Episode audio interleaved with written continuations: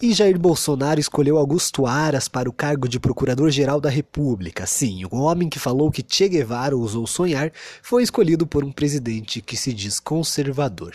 Aras é membro do Ministério Público desde 1987 e não estava na lista tríplice comumente eleita pelos procuradores para guiar a escolha do presidente.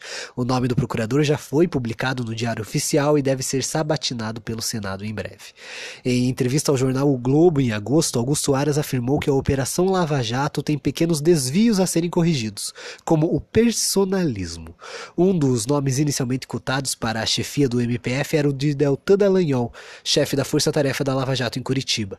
Dallagnol foi descartado por ser esquerdista demais. Antes que o pano comece, vale a pena ressaltar que essa é a primeira crise que o governo enfrenta com sua própria base. Apoiadores de Bolsonaro manifestaram repúdio à escolha do presidente. As críticas são contundentes, afinal o histórico de Aras não corresponde às promessas de campanha de Bolsonaro. Em um discurso na Câmara em 2008, o futuro PGR defendeu o MST e outros movimentos sociais. Em 2013, deu uma festa para o núcleo duro do PT, com direito à presença de José Dirceu e cerca de 80 convidados. Dentro do MPF também há preocupação. O clima é de velório. A escolha de Aras representa uma derrota para o ministro da Justiça Sérgio Moro, que além de ser o principal rosto rosto da Lava Jato defendia a manutenção da lista tríplice. Augusto Aras é como uma biruta de aeroporto, nem à direita nem à esquerda, mas para onde o vento virar.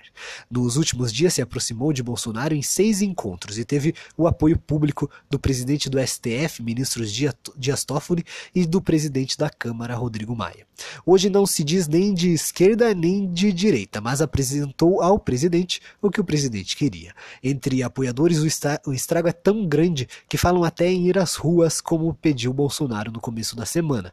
Mas ao invés de vestir verde e amarelo em defesa da Amazônia, podem ir vestidos de preto, endossando assim os protestos da oposição. Como Che, Aras ousou sonhar e conseguiu o que queria.